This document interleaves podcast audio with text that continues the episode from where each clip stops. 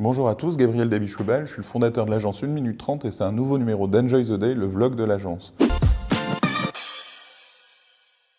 Aujourd'hui, un petit sujet polémique ou de réflexion, l'idée que la data peut rendre paresseux. C'est vrai qu'on est dans un monde aujourd'hui où on est alimenté de data, où euh, euh, les intelligences artificielles, euh, les réseaux sociaux, tous les outils digitaux nous remontent plein de données, nous donnent de l'information, parfois analysent ces données pour traiter l'information à notre place, etc. Et au fur et à mesure, on se délègue sur ces analyses automatiques, on ne réfléchit plus et de facto, on devient un peu paresseux. La, manière dont on traite la data de notre côté, c'est souvent de façon manuelle. On va l'agréger de plusieurs outils et la mettre dans un endroit unique, potentiellement un tableur Excel ou une Google Sheet, pour la traiter manuellement, pour retrouver cette capacité d'analyse pour prendre le temps de consulter les chiffres et ne pas céder à la paresse de la data, ne pas céder au remplacement par l'IA et garder euh, une capacité d'analyse, de partage, d'explication. Si on ne sait pas euh, comprendre ce qui se passe et essayer de trouver des solutions, ben on est dans une situation d'assistance où au final